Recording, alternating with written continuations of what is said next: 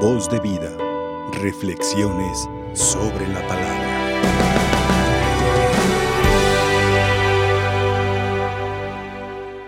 El templo desde la antigüedad ha significado mucho en las religiones, en las civilizaciones, en las culturas, ha adquirido demasiada importancia. Nos identificamos y tenemos relación con el templo. El ser humano quiere palpar, quiere sentir, quiere percibir de alguna forma. No quiere imaginarse, no quiere hacer uso de su ilusión, sino a través de realidades palpables que se pueden tocar, presenciar, quiere percibir quiere sentir el contacto, el ser humano es así. Y por tanto el templo ha simbolizado siempre el lugar de la presencia de Dios. El templo tiene que ser el lugar del encuentro con, con Dios. El templo sustituye o para el pueblo de Israel que adquirió demasiada importancia el templo porque sabían, porque primero ellos ahí comenzaron teniendo el arca de la alianza, que era el signo de la presencia de Dios. Y por tanto el templo antiguamente lo simbolizaba esta arca o esa nube que caminaba encima del pueblo y que para el pueblo de Israel significaba la presencia de Dios. Dios que camina. Incluso en el desierto el pueblo sentía la presencia de Dios. Eso era el, templo de alguna forma no simbólica o concreta, pero luego este templo que va a ser Jerusalén en un principio, donde adorarán a Dios los judíos, claro, los samaritanos tendrán otro templo donde ellos también dirán, aquí se, se adora a Dios y que va a surgir su problema. Pero el templo siempre eh, no solamente es presencia divina, sino que también de alguna forma el templo lleva cuestiones afectivas en relación al hombre y a Dios. En el templo es donde podemos nosotros expresar esos sentimientos que anidan en nuestro corazón, expresarlos a Dios. En el templo nosotros no solamente se siente a Dios, se percibe, sino que nos sentimos escuchados. Por ello es importante tener un lugar propio para que Dios esté, haciendo a un lado eso de que Dios puede estar en diversas partes, así que yo puedo adorarle hasta en un árbol. No, para eso están los templos, el lugar de la presencia no solamente sacramental, sino que ahí está Dios para que nosotros le adoremos y al adorarle nos encontremos. El templo, por tanto, tiene la función de que el cristiano o el ser humano que va a visitar un templo tiene que encontrarse con Dios. Es el lugar del encuentro entre los hombres, pero también con Dios, el lugar de la presencia. Cristo, siendo niño, se identificó con el templo, amaba el templo. Sus padres eran 100% fieles, perseverantes, cumplían las leyes y llevaban a su hijo Jesús al templo. Un niño que adquirió para él cuestiones sentimentales y afectivas y que tenía convicciones de la presencia divina ahí y que por tanto es en el templo en donde él em, comenzó a percibir que ahí estaba su Padre. Por ello cuando se pierde dice, tengo que hacer las cosas que me competen de mi Padre. Sabía que el templo era lugar de la presencia divina. Cristo estaba identificado con el templo no era alguien que desconociera.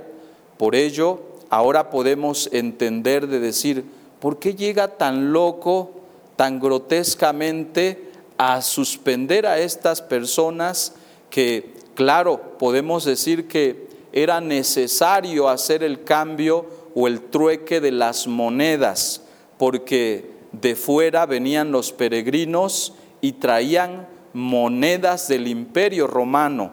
Esas monedas no podían entrar en el templo, debían detenerse monedas que venían de Fenicia, que tenían la simbología de una flor de loto, en donde se decía que el hombre ahí ya no adoraba ídolos, porque no había imágenes de personas, sino que solamente se tenía la, esa imagen, el hombre al venerar imágenes de la creación, no estaba tampoco idolatrando.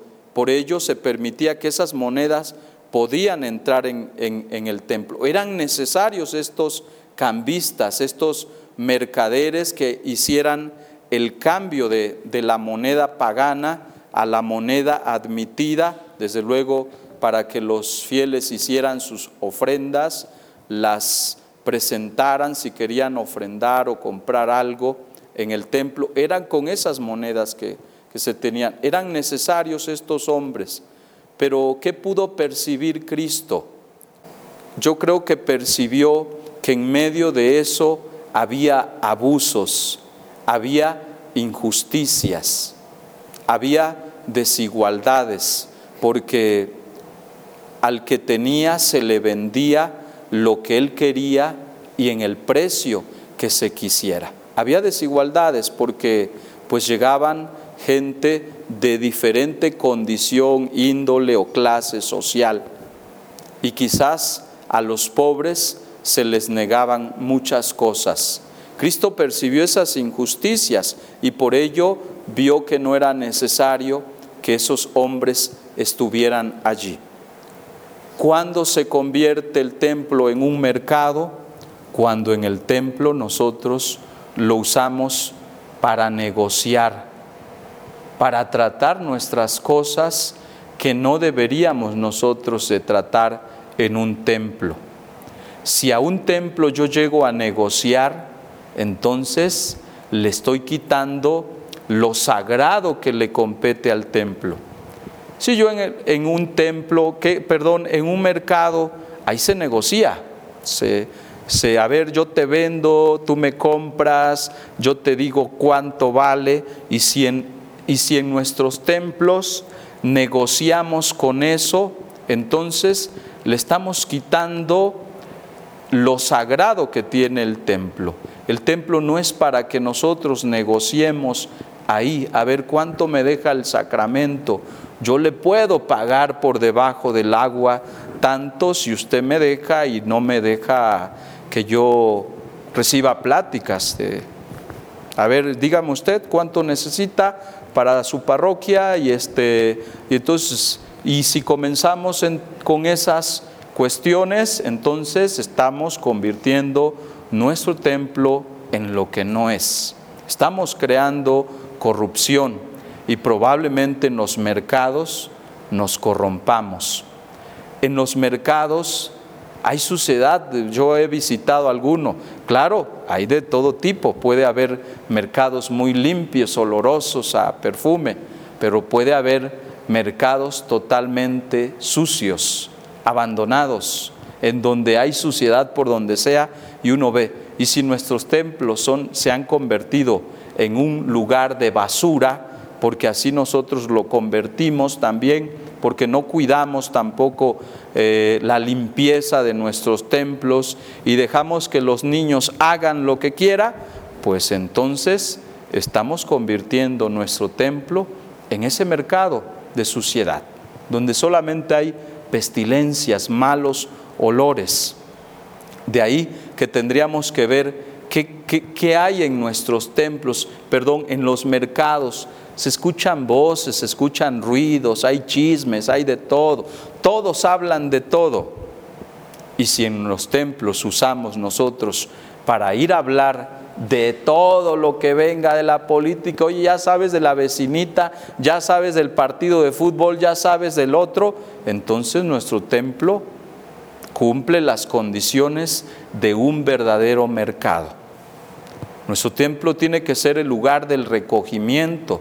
Por eso la Sagrada Liturgia, la Sacrosantum Concilium que le llaman, o la Sagrada Liturgia, el Concilio Vaticano II, nos pide ciertas condiciones que, se debe, que deben de requerirse para que el cristiano pueda encontrarse con Dios, desde la acogida, desde el recibimiento, desde esa capacidad de interiorizar en nuestros corazones, desde el silencio interior, no solamente el que yo guardo interiormente, sino el silencio interior que yo guardo con mis labios o con mi boca o lengua, eso que emite un ruido, tengo que aprender a callarlo para que yo pueda tener las condiciones de encuentro con Dios.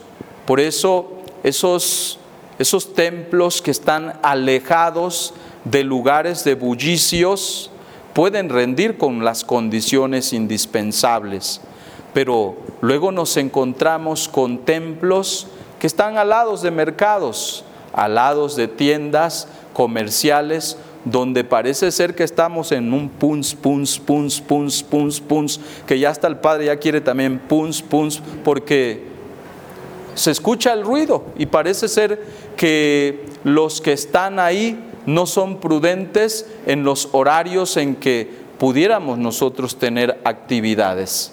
Y, se escuchan ruidos, músicas de todo tipo. Eso me ha tocado desde las parroquias más sencillas, claro, que son las que van a padecer esta situación. Claro, hay parroquias que tienen todas las condiciones y están ausentes, alejadas de todo eso. Pero también esto va para todos los templos en donde tendemos que cuidar esas condiciones que probablemente no nos dejan ni percibir la palabra de Dios, ni tener ese, ese momento de recogimiento para lograr encontrarnos con Dios, porque se escuchan ruidos por todas partes y no se, están con, no se cumple con las condiciones para el encuentro. Por ello, de alguna forma, nosotros tendríamos que ver cómo, cómo hacerle para que nuestros templos tuvieran las condiciones necesarias para que nosotros podamos encontrarnos con Dios. Porque si los ruidos no nos dejan ni siquiera escuchar al sacerdote lo que está predicando, lo que nos está diciendo, entonces el templo no sirve para lugar del encuentro con Dios. Si nosotros nos vamos más vacíos, más llenos de ruido, porque nos enoja los ruidos de las personas, de los lugares externos, de los que están ahí con nosotros, entonces el templo no está cumpliendo con la condición para que nosotros encontremos ahí a Dios, para que nosotros hablemos con Dios, para que en el templo yo me lleve a Dios. Cristo Jesús por eso se ha puesto celoso, porque parece ser que ese templo físico, material, no cumple con las condiciones y ahora Él quiere ser el nuevo templo. Por eso el mismo evangelista San Juan habla cuando dice, es que Él hablaba de su propio cuerpo, de su propio templo, porque Él es templo. Y ahí es el lugar en donde nosotros vamos a adorarle. Y cuando hablamos del templo, también si Dios es imagen y semejanza en el hombre, entonces si nosotros hemos sido hechos a imagen y semejanza de Dios, por tanto yo también soy templo de Dios. Y el templo de Dios significa que implica un respeto, un cuidado, una limpieza, amar el templo, valorarlo. Y tendríamos que preguntarnos, yo que soy templo de Dios, ¿lo amo? No solamente en mi propia persona, sino cuando yo veo otro templito frente a mí y digo, si ella es templo, la valoro, la amo, la respeto, la cuido. También ese, ese que es templo o esa que es templo de Dios. Por tanto, aquí tendríamos que, que hablar de las relaciones que nosotros tenemos entre un templo y otro templo que es de Dios. Entre esos diversos templos que somos cada uno de nosotros, ¿cómo son los tratos? ¿Cómo son las relaciones cuando nosotros intercambiamos con esos, de alguna manera podemos decir, esos templos del Espíritu Santo donde Dios está presente? Y con mayor razón, cuando nosotros comulgamos, que nos convertimos en esa presencia de Dios. Por eso siempre he dicho que yo cuando comulgo y veo a otro, yo hasta debería de hacerle así, porque Él lleva a Dios en su, en su vida. Se está convirtiendo en eso. Y si nosotros nos merecemos respeto, pues deberíamos de darnos unos con otro esto. De aquí como para que pensemos, pero hoy queremos crear templos superficiales, templos en donde nosotros podemos elegir, donde no dejamos que Dios sea quien decida.